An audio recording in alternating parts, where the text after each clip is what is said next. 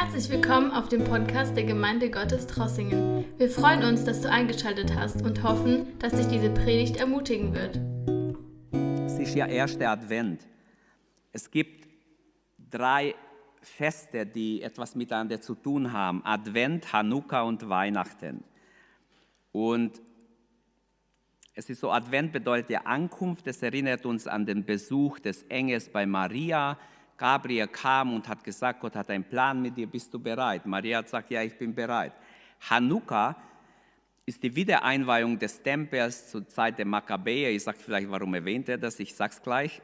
Äh, die Wiedereinweihung des zweiten Tempels äh, zur Zeit der Makkabäer, das war ein ganz großes Ereignis für die in Jerusalem 164 vor Christus den zweiten Tempel neu einzuweihen. Das wurde entweiht man hat ein Schwein auf dem Altar ähm, geopfert und man hat es somit entweiht. Weihnachten, klar, ist äh, für uns bekannt. Also da ist Jesus Mensch geworden. Jesus ist geboren als Mensch. Er ist in unsere Zeit hineingekommen. Er hat schon vorher existiert. Er ist Mensch geworden, um uns zu erlösen. Kennen die Kinder zur Kinderstunde? Es gibt keine Kinderstunde. Okay, zu wenig Kinder. Gut. Jesus Christus ist das Licht der Welt geworden, er ist Fleisch geworden und so weiter. Aber das werden wir alles noch feiern mit Gottes Hilfe. Es gibt verschiedene Grundgedanken, wenn wir diese drei Worte nehmen, Advent, Hanukkah, Weihnachten. Es gibt sieben Grundgedanken, äh, die die drei Feste, Advent, Hanukkah und Weihnachten verbinden. Ich möchte nur kurz erwähnen, weil wir sind schon verwandt mit den Juden unser Glaube kommt von den Juden. Das Evangelium haben sie uns gebracht. Das steht auch im Neuen Testament. Also wir können denken, was wir wollen, auch wenn sie noch am Alten Testament festhalten. Das Alte Testament ist auch unsere Bibel, nicht nur ihre. Wir haben nicht nur das Neue. Es gibt jetzt so neue Bewegungen, die sagen, wir brauchen das Alte nicht, schmeißt es weg. Aber das ist eine falsche Lehre, denn ohne das Alte wird uns das Neue viel weniger geben. Erst durch das Alte verstehen wir wirklich das Neue. Und deshalb, Gott hat uns zwei Testamente gegeben, das Alte und das Neue. Aber jetzt zu den ähm, Vergleichen, bisschen ganz kurz, ich mache das nur als Einleitung. Bei allen drei Festen, Advent, Hanukkah und Weihnachten, wird Dunkelheit vorausgesetzt. Bei allen drei Festen haben wir es mit, einer, mit einem Vorläufer zu tun. Und der Weg zur Erneuerung wird hier angedeutet an Weihnachten wird es dann erfüllt. Am Advent wird es angedeutet, bei Hanukkah auch, aber erst Weihnachten durch Jesus erfüllt. Dann anbrechendes Licht und, kommend, äh, und kommendes Gottesreich werden gezeigt. Alle drei Feste haben mit der Errettung aus dem ewigen Tod zu tun. Bei alle drei Feste geht es um Befreiung vor der Fremdherrschaft in und über uns. Und alle beziehen sich auf Heiden, auf Licht für die Heiden. Ich habe jetzt nicht Zeit, das alles auszuführen, nur als kurzer Hinweis, wir sind heute in die Adventszeit hineingekommen. Gott hat zugelassen, dieses schwieriges Jahr 2020 was schon alles dieses Jahr gelaufen ist, dass wir doch schon in der Adventzeit sind. Dieses Jahr ging so, wie wenn laute Steine vor uns wären, so stelle ich es mir vor. Und trotzdem sind wir schon in der Adventzeit hineingekommen. Preis dem Herrn. Also Gott kann durch dick und dünn führen, das stimmt. Mein Text heute Morgen ist aus 1. Mose 49, Vers 18. Ich nehme nur einen ein Satz aus diesem Vers und werde kurz diese äh, Background erklären. Mein Thema ist die Sehnsucht nach Gottes Rettung. Die Sehnsucht nach der Rettung Gottes. Dort betet der Patriarch Jakob, Herr, ich warte auf deine Rettung. Und diese schöne Adventszeit ähm, erinnert uns diese, an diese Sehnsucht der Menschen, die Sehnsucht der Menschen, die Jahrhunderte, Jahrtausende in ihnen war, dass sie sich gesehnt haben nach dem Messias. Wenn wir es im Bilde ausdrücken möchten, ähm, man könnte ein Bild nehmen, Menschen warten auf einem, auf einem, äh, in einem Bahnhof, sie schauen, wann kommt endlich der Zug, sie wissen, es muss von da kommen. Also ich bin selten mit Zug unterwegs, aber ich weiß dann, die Menschen gucken schon und gehen hin und her. Man sieht, wie Leute warten, warten, warten, warten. Ähm, so haben Menschen auf, auf den Erlöser gewartet. Sie wussten, es gab Prophetien, dass ein Erlöser kommen wird und sie haben darauf gewartet. So lesen wir im Neuen Testament äh, mit viel Spannung haben Menschen, Israeliten auf den Erlöser gewartet. In Lukas 2 lesen wir von Simeon und Hannah. Sie lebten in Jerusalem, ein alter Mann, eine alte Frau. Die waren nicht verheiratet. Der eine war Priester, die andere hat ihren Mann verloren, war Witwe aber sie werden beide erwähnt als Menschen, die auf die Erlösung Israels warteten. Sie sehnten sich danach, dass der Messias kommt. Und so hat dieser Simeon und Hannah gewartet. Sie dienten Gott, sie beteten, sie fasteten und sie warteten auf die Erlösung Israels. Ähm, wir sind auch vielleicht schon oft in Situationen gewesen, wo wir gewartet haben, wo wir auf etwas gewartet haben und wir haben gedacht, Mensch, wann endlich geht es in Erfüllung oder kommt es? Der Apostel Paulus, ähm, ich habe es gelesen beim Gebet, sagt, wir sollen wach sein und warten. Advent ist eine Zeit der Erwartung. Jetzt komme ich zum Text, woher kann Jakob oder was hat diese, dieses Gebet Jakobs mit Advent zu tun? Herr, ich warte auf deine Rettung. Woher hat er diese Sehnsucht? Wieso hat er diese Sehnsucht? Ich glaube, dass Gott in uns, er der Schöpfer, hat diese Sehnsucht in uns gelegt. Nichts in dieser Welt wird wirklich diese Sehnsucht stillen können, außer er als Retter, Jesus Christus. Und wenn wir jetzt zu diesem Text kommen, ich warte auf deine Rettung, das steht in 1. Mose 49. Wenn wir dort diese, äh, die Texte vorher und nachher lesen, das ist ein ganz besonderer Abschnitt im Leben Jakobs. Und ich möchte anhand von drei Fragen äh, diesen Text ein bisschen vor uns Augen stellen für die Adventzeit, für den ersten Advent. Wer war der Mann, der diese Worte sagte? Schauen wir uns kurz Jakob an. Wann hat er dieses Gebet gesprochen? Und von wo hat Jakob diese Gewissheit, was er dann sagt, nach diesem Gebet? Wer war dieser Mann Jakob, der diese Worte ausspricht, diese Sehnsucht ausspricht? Ganz am Horizont der Weltgeschichte finden wir drei Freunde Gottes, Abraham, Isaac und Jakob. Und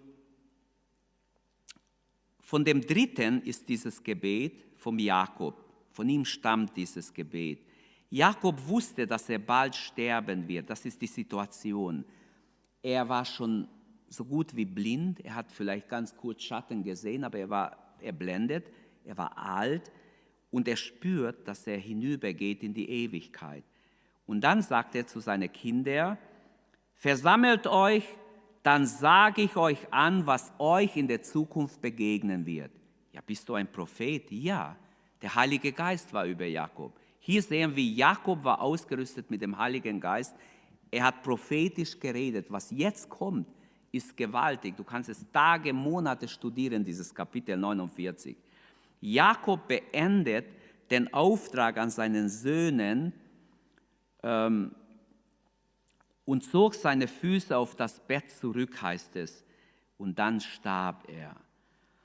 Aber was hier passiert im Kapitel 49, man nennt es Jakobs Segen über seine Kinder, die Segenssprüche Jakob über seine einzelnen Kinder, die auch Vertreter der zwölf Stämme Israels wurden. Er hat also nicht gemogelt, sondern was er gesagt hat, ist auch in Erfüllung gegangen. Und er hat über Einzelne sogar Flüche ausgesprochen. Äh, so diese Segen Jakobs beinhaltet sogar Worte, die möchten wir nicht haben. Durch den Heiligen Geist sagt Jakob praktisch die Schicksale der zwölf Stämme Israels voraus an sein Sterbebett. Eine einzigartige Kapitel der Bibel. Wer war dieser Jakob? In seinem Leben gab es schwere Schuld, Betrug, dies und das. Man könnte vieles darüber reden, ist aber nicht jetzt angebracht, dass ich damit anfange. Ähm, auch wir alle haben Schuld in unser Leben. Jeder hat Sünde in sein Leben. Egal wie bewacht, wie gut, wie äh, behütet du aufgewachsen bist oder aufwächst, jeder von uns hat schon von Natur aus bestimmte Sünden. Und wir brauchen Vergebung. Dem Jakob hat Gott die Schuld vergeben. Gott ist ihm begegnet. Er hat mit Gott gerungen, mit Gott gekämpft und Gott hat ihm seine Sünden vergeben. Und in ihm ist diese Sehnsucht, diese Sehnsucht, die in allen erlösten Gotteskinder sein muss. Und diese Sehnsucht sollte in uns allen äh, ganz stark vorhanden sein.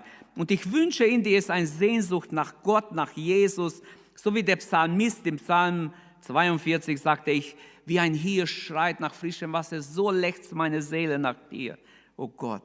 Jakob sagt, Herr, ich warte, ich sehne mich nach deinem Heil. Obwohl er ein Mann Gottes ist, nach dem, was alles war, Sünde in sein Leben, äh, wir müssen es so sehen, die Bibel hat nirgends versucht, den Menschen gut zu machen.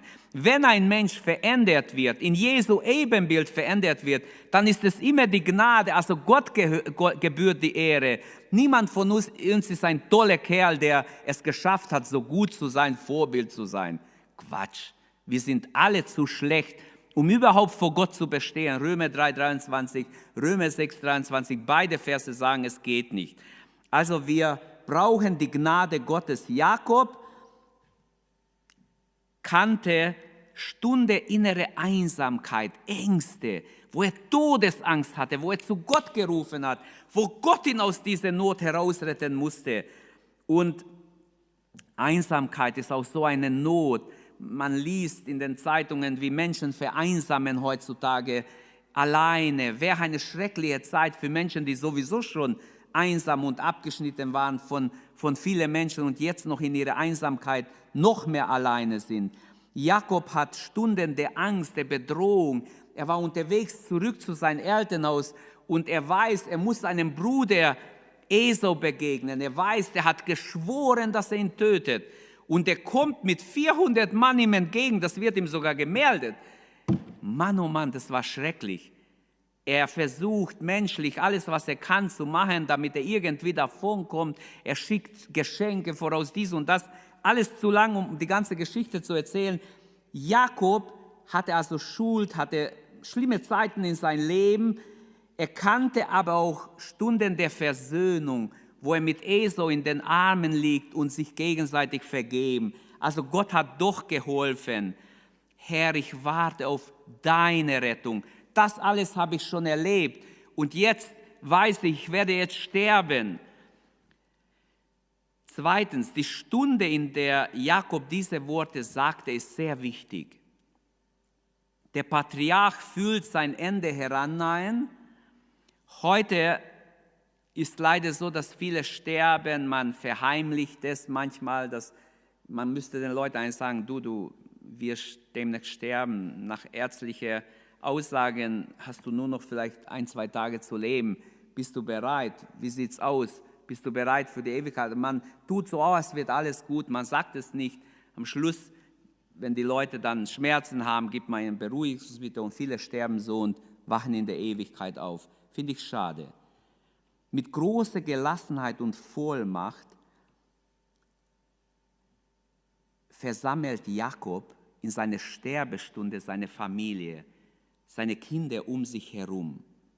Auch Josef kommt mit seinen zwei Söhnen.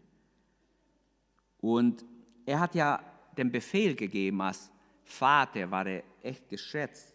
Versammelt euch, dass ich euch verkündige, was euch begegnen wird in künftigen Zeiten. Das heißt, Jakob sagt nicht, liebe Kinder, ich möchte Abschied nehmen. Ich sehe euch zwar nicht, wer bist du, wer bist du? Der Herr sei mit dir oder irgend so, hätte auch ein Gläubiger jetzt machen können. Aber er hat den Heiligen Geist in sich. Er hat mehr als nur für sich zu verabschieden, noch einmal die Hände seiner Kinder zu spüren.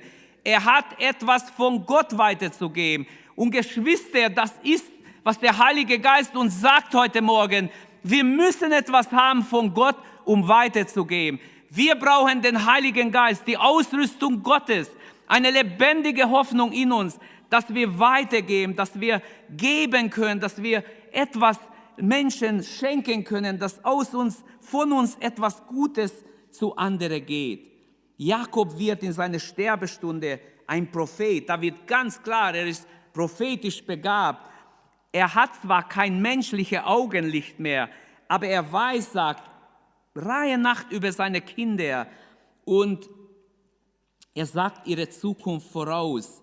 Wenn man die prophetischen Worte Jakobs hier liest, fällt auf, wie viel Unheimlich und Schreckliches auch gesagt wird über einzelne Kinder. Und leider ist es so, wer nicht mit Gott geht, wer, nicht, wer, wer Kompromisse macht als Christ, wird auch viel Schlechtes erleben. Ist leider so. Zwischen diese Worte, ähm,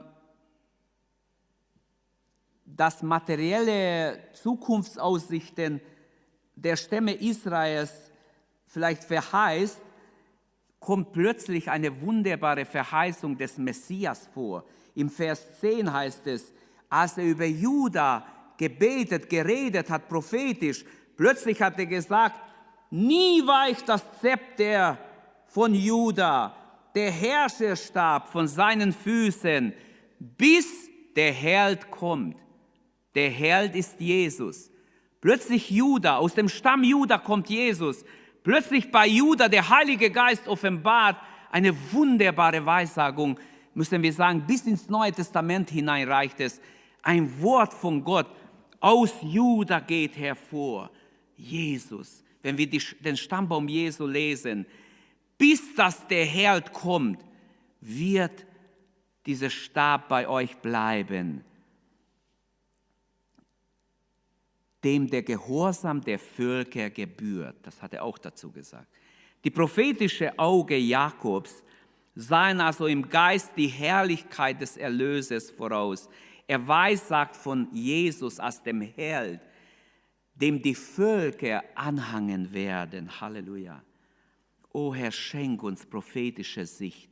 Wie oft sind wir blind, prophetisch, geistlich. Möge Gott unsere innere Augen öffnen, Brüder und Schwestern, alle, die wir live zuschauen, möge Gott unsere innere Augen öffnen, dass wir auch jetzt sehen, nicht das, was vor Augen ist, ist das Wichtigste, sondern die geistlichen Realitäten sind noch wichtiger. Dass im Moment viel Böses abgeht unter den Menschen, viel auch viel äh, falsche Meinungen, alles Mögliche, viele Behauptungen. Die Menschen sind verirrt. Das bewirken, glaube ich, böse Geister, die in dieser Welt total aktiv sind, besonders seit Corona. Vorher waren sie schon aktiv, aber jetzt ganz besonders. Verwirren sie das Denken der Leute, nicht nur der kleinen Leute, auch der großen Leute, auch der Politiker und der Leiter dieser Welt. Die Dämonen sind voll aktiv und versuchen die Welt in ein unheimliche Not zu stürzen. Wir brauchen geistliche Sicht, ein Wort von Gott. Amen. Wir brauchen Licht von oben. Ohne Licht von oben gehen wir in die Irre. Nicht nur, um unsere Kinder zu segnen, brauchen wir geistliches Licht, sondern damit wir eine Sehnsucht haben nach der ewigen Rettung beim Herrn zu sein. Mitten in seine Weissagung unterbricht er sich, lehnt sich zurück und betet dieses Gebet. Während er für seine Kinder, plötzlich lehnt er sich zurück und betet, Herr, ich warte auf deine Rettung. Damit bekennt er seine Abhängigkeit von Gott. Er sagt nicht, Herr, ich bin immerhin der Patriarch Jakob, der Dritte nach Abraham, ich bin Abrahams Enkelkind oder irgendwie, dass er irgendwie sich im Mittelpunkt. Nein, er bekennt seine Abhängigkeit von Gott.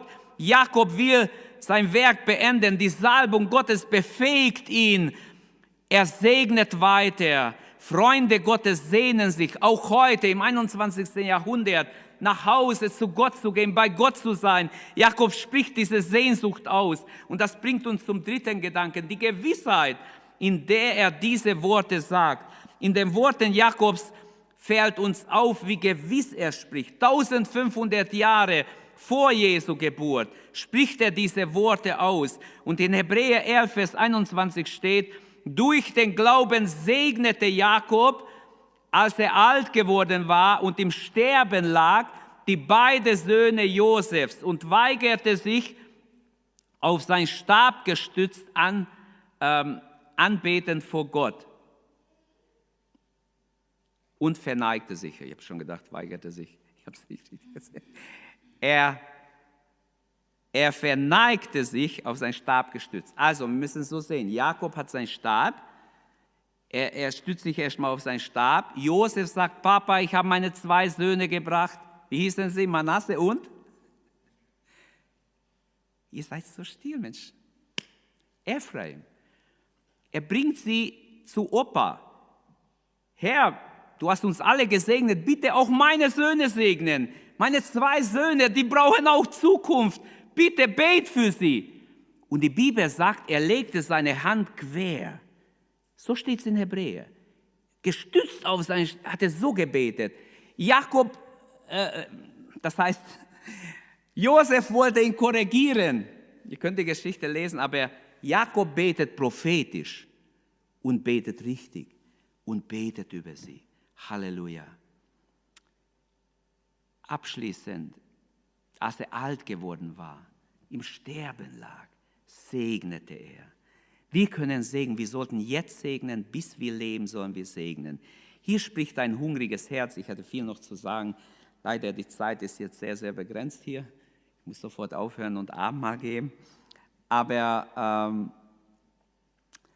sei nicht mit weniger zufrieden als mit der Rettung Gottes.